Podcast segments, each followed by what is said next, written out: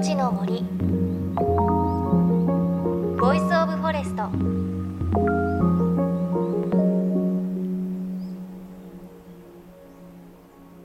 おはようございます。高橋万里恵です。JFN38 局を結んでお送りします。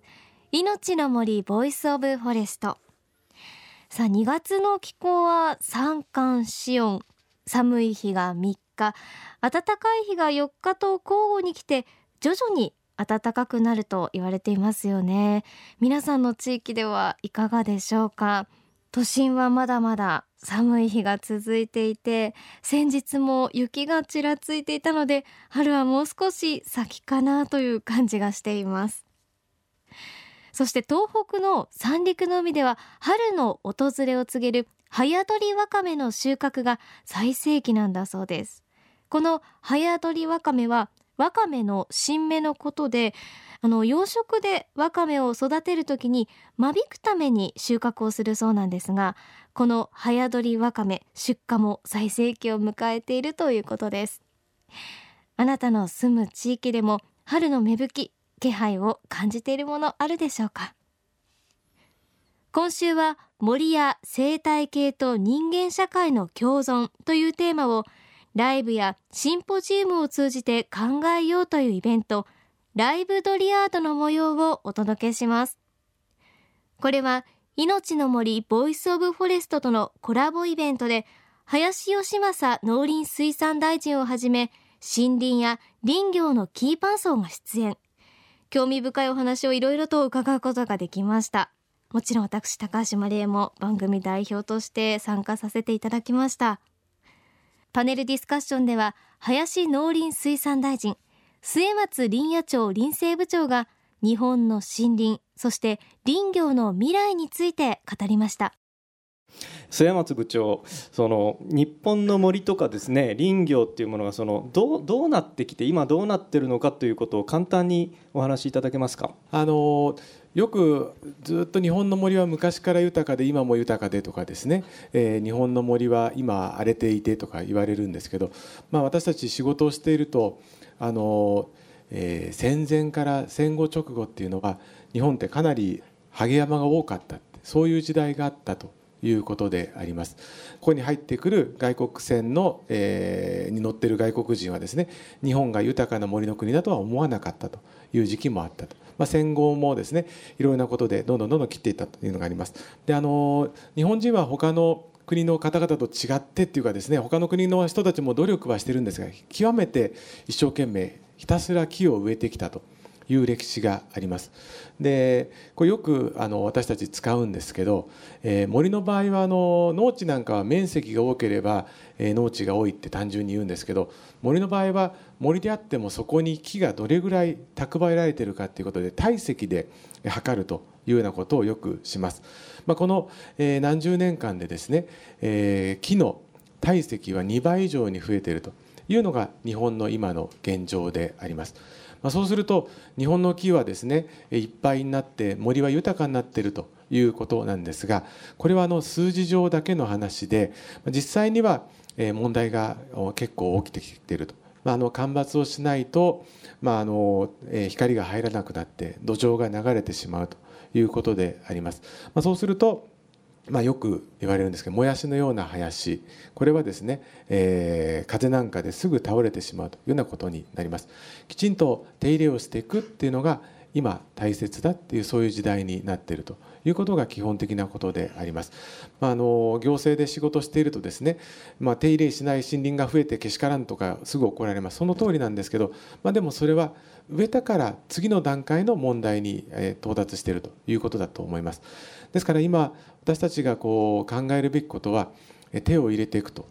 で手を入れていくっていうことは間伐をすると単純に言うとそういうことなんですけどそうすると切った木をですね使わなくちゃいけないと。えきちんと切って使っていくと。これが今一番課題になっているということです。でぜひ使い道をですねみんなで考えていくっていう時代になったというのが今の基本的な状況じゃないかなというふうに思っています。末松さんによれば今日本の森林は戦後に植林された木を伐採する時期に入っているということなんですね。だから切った木を使う方法これを考えないといけないとも話していらっしゃいました。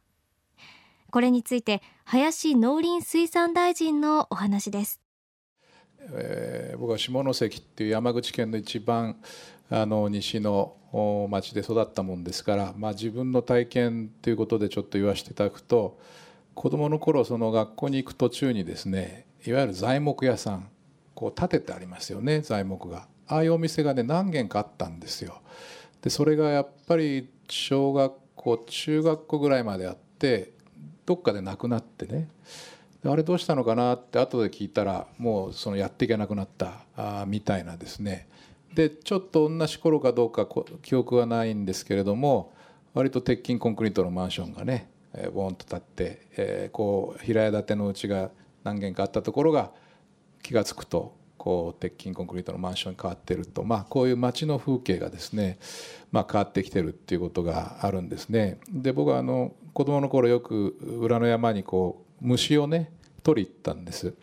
で学生か社会人になってちょっと懐かしくてですね同じ裏山にねああの秘密のカブトムシのいる場所どうなったかなと思ってですね登ってみたらね行けないんです途中でね道路できちゃって森をずっと行ってたら、えー、あるはずのところがもう道路が途中でできちゃってもう分かんなくなってるんですね。でもう一つはちょっと最近の話なんですがあの山口県に防府というところがあって数年前にですねこの社会福祉の施設がどーっと土石流で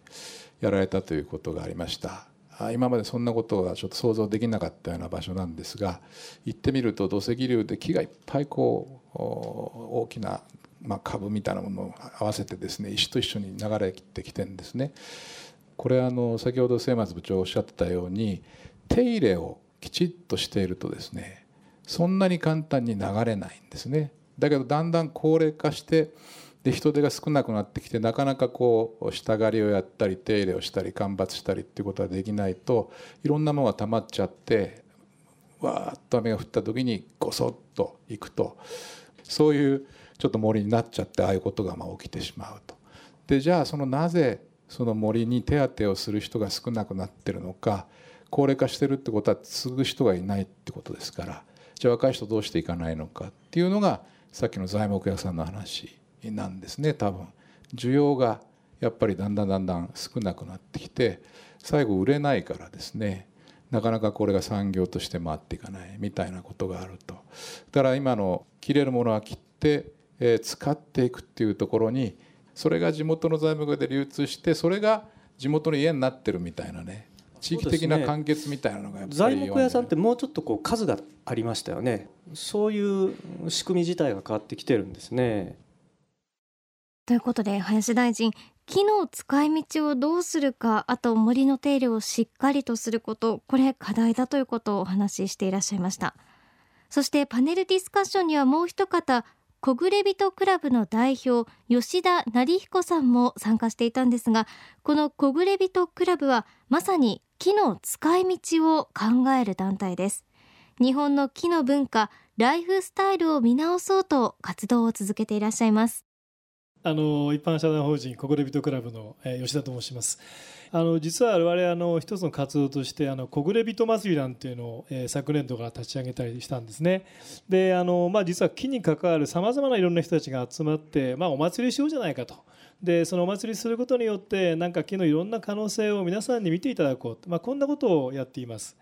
であのまあ、えー、こんなふうにですねなんかメンバーの中にはこうログハウスログハウスそうだよねとログハウスは木の家だなということでそのログハウスをいろいろ立ち上げたりとか木の古時計みたいなことをですねあの展示してそのあ木の味わいのですねいいこういう商品もあるなというふうに思っていただいたりですねそれからあの、まあ、まさにこう木工的な家具やなんかもその木の手触りみたいなものを知るようなことになろうと思います。まあ、こんなふうなことをですねやりながら、えーえ木のいろんな可能性みたいなものをですねなんか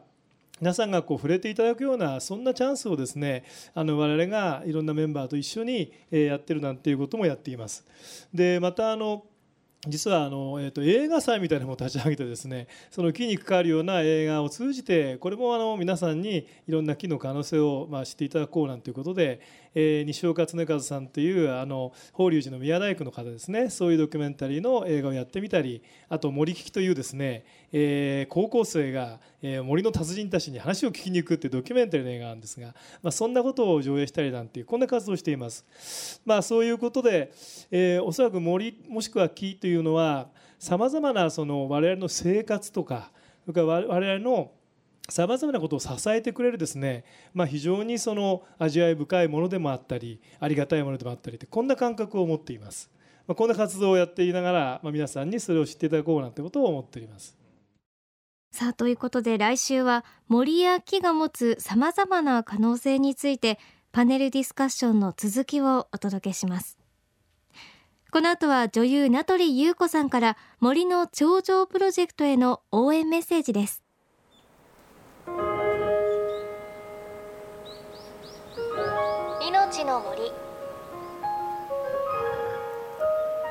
Voice of Forest。命の森 Voice of Forest をお聞きの皆さんおはようございます。名取裕子です。映画やテレビドラマでもおなじみの名取さん。出身は神奈川県の横須賀だということなんですが幼い頃の森の記憶どんなものなんでしょうか？ありますよ。もう小さな頃はどんぐりとかシイの実とか大きい丸いどんぐりありましたね。あれなんて言うんだろう。クヌギとかいろんな木があったんで夏はカブトムシを取ったり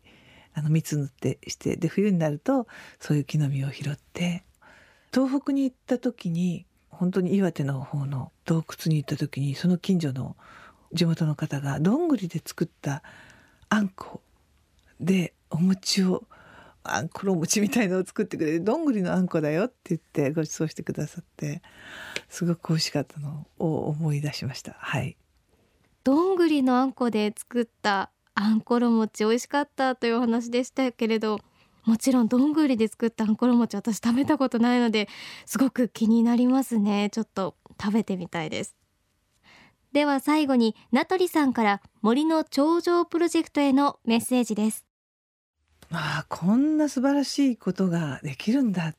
あの自然と共存して自然破壊ではなくてなんか本当にあの自然を破壊するだけが人類の進歩じゃないんだから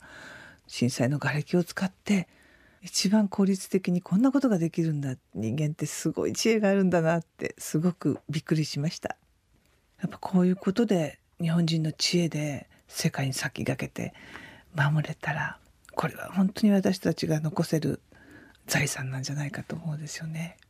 これから先の日本の人たち人類に対して残していける遺産ってこういう自然と共に生きていく遺産ってこういうことなんじゃないかということをまずみんなに知ってもらうっていうことが知ってもらえばあこんなに素敵なことがこんな簡単な寄付でできるんだったら自分の買い物することがこれにプラスされるんだったら是非やってほしいとか思ってる人たくさんいると思います。ただ知らないだけだと思うんですね。だから本当にいっぱいこういう形でそれに協力できるんだということをいっぱい告知していくっていうのがとても大事なことじゃないかと。何か私にもできることがあればぜひさせていただきたいなと思います。命の森 Voice of Forest。そろそろお別れの時間です。名取裕子さんメッセージありがとうございました。で名取さんのメッセージの中で瓦礫を生かして防潮林を作るというこの取り組みについて自然とともに残せる財産だという言葉これはすごく印象的でしたね。こういったことをたくさんの人に知らせていきたいということを名取さんおっしゃっていましたが私も番組を通じてもっとたくさんの方に知らせていきたいななんていうふうに思いました。さあそしてライブドリアードの模様で林大臣や小暮人クラブのお話ありましたがこう今の日本の森の状況だとか現状すごくよくわかりましたね。手入れをしていくこととあとその木を使っていく方法を考えること大切だということだったんですがその中で林農林水産大臣のお話で材木屋さんの話題ありましたが私実は材木屋さんって見たことがなくてもう物心ついた時から近所に材木屋さんってなかったのでうん材木屋さんのある町行ってみたいなって思いました。すごくこうね林大臣もあ周りにあるのが当たり前だったということをおっしゃっていたのですごく興味が湧いています。さあ番組では森の頂上プロジェクトへの質問やご意見あなたの森の記憶またあなたの身近で木が生かされている場所ものなどを教えてください。メッセージは番組ウェブサイトから。アドレス tfm.co.jp スラッシュ forest にアクセスをしてください。命の森 Voice of Forest。お相手は高橋万里恵でした。命の森のボイスオブフォレスト。